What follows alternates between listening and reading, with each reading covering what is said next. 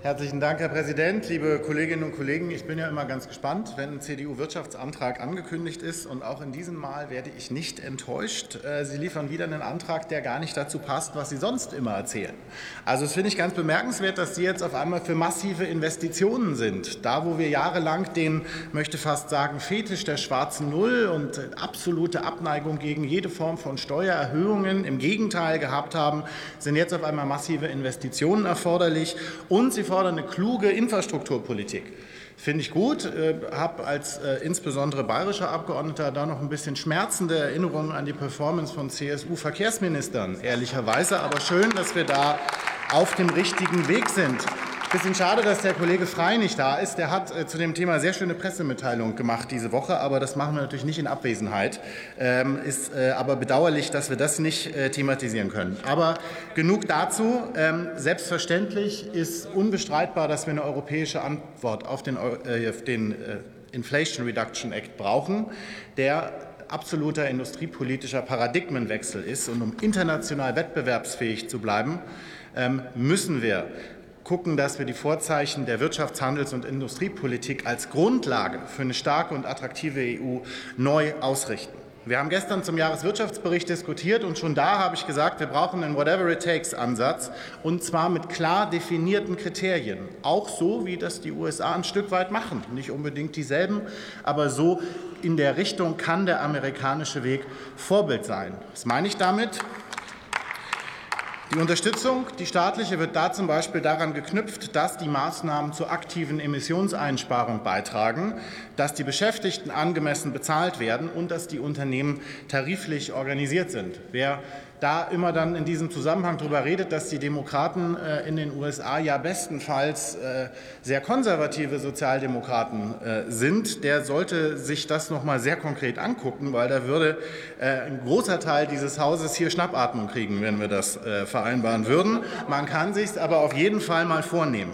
Wir sollten in Europa auf jeden Fall Steuergutschriften und Direktförderungen zum Beispiel für den Ausbau der erneuerbaren Energien und alles, was sich unmittelbar auf die Dekarbonisierung auswirkt, einführen und parallel die Infrastruktur ausbauen und spezielle Industrieprogramme schaffen und insbesondere schnell und unbürokratisch. Das ist ja eine der großen Herausforderungen. Klar ist, dass wir keinen Protektionismus in Europa brauchen. Ich glaube, auch außereuropäische Unternehmen dürfen, wenn sie die Regeln entsprechend einhalten, mit konkreten Auflagen selbstverständlich auch in der Europäischen Union tätig werden. Herr Kollege Sie eine Zwischenfrage des Kollegen Ulrich. Das Gerne. Ich wusste nicht welcher Ulrich, aber ich habe es fast befürchtet. Es gibt so viele Ulrichs im Haus, aber die besten haben ein L. Ähm, Herr Roloff, erstmal vielen Dank, dass Sie das Thema angesprochen haben, auch mit, den, mit der guten Arbeit und mit äh, gewerkschaftlichen Jobs. Das ist ja wirklich das. Sie haben eben gesagt, das würde einige hier zur Schnappatmung bringen, wenn Sie sich das mal genau anschauen würden. Ich behaupte jetzt mal als Linker, der schon ein paar Jahre hier im Haus ist, die Schnappatmung ging bis in die SPD-Fraktion hinein. Ähm, aber wenn Sie da eine Kehrtwendung machen, das Gute ist ja, Sie sind jetzt der erste Redner von allen, die das Thema der guten Arbeit damit in Zusammenhang gebracht haben. Meine Frage aber an Sie, wir haben ja jetzt schon viele IPSAIS-Projekte in Deutschland wo es diese Verknüpfung nicht gibt mit Tarifbindung oder Mitbestimmung. Wird sich die SPD-Fraktion ab jetzt beim Wirtschaftsminister dafür einsetzen, dass solche Projekte in Deutschland auch jetzt verbunden werden mit guter Arbeit? Ich danke Ihnen sehr für die Frage. Ich bin ja ein bisschen froh, dass Sie den ersten Teil der Frage als Feststellung äh, gemacht haben. Das heißt, ich muss dazu nichts sagen, aber es könnte sein, dass es da vielleicht in Einzelfällen äh, noch Diskussionsbedarf gibt. In Einzelfällen aber nur. Herr Meiser, Sie müssen äh, jetzt nicht äh, mir auch noch in den Rücken fallen. Äh, und ja, also wir müssen nicht beim Bundeswirtschaftsminister äh, uns für irgendwas einsetzen, sondern wir diskutieren das sehr grundsätzlich und auch sehr umfassend in der Ampel. Und selbstverständlich werden wir uns als SPD-Fraktion auch in dieser Frage stark machen und bin mir sehr sicher, dass wir wie so oft, auch wenn Sie das dann wieder nicht zufriedenstellen wird, wahrscheinlich vom Ergebnis, zu einem guten Ergebnis kommen werden.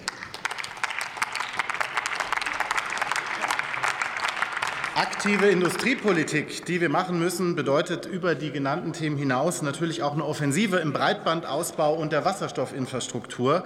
Und auch das können wir nicht oft genug sagen. Wir müssen beim Industriestrompreis schnell be belastbare Fortschritte machen. Und selbstverständlich werden diese Maßnahmen Geld kosten. Es bleibt ja äh, nicht aus und dementsprechend, weil man mit den Schecks auf die Zukunft natürlich vorsichtig sein sollte, muss man sich überlegen, wie wir in dieser äh, schlimmen Krise die Vermögendsten und Besserverdienenden, die ja in den letzten Jahren ihren Reichtum oft noch steigern konnten, besser an der Finanzierung des Gemeinwohls beteiligen können. Eine europäische Antwort auf den IRA braucht natürlich auch eine europäische Antwort bei der Finanzierung. Und abschließend darf ich sagen, dass diese ganzen Maßnahmen nicht funktionieren werden, äh, selbst wenn wir politische Mehrheiten dafür haben, wenn wir nicht die Fachkräfte und gut qualifizierte Beschäftigte haben, die das dann umsetzen.